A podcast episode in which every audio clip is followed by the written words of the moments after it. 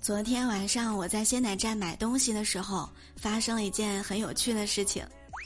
我正在付款的时候呢，进来一个小姑娘，她呢戴着一个小口罩，然后对服务员说：“阿姨，给我一个鲜奶。”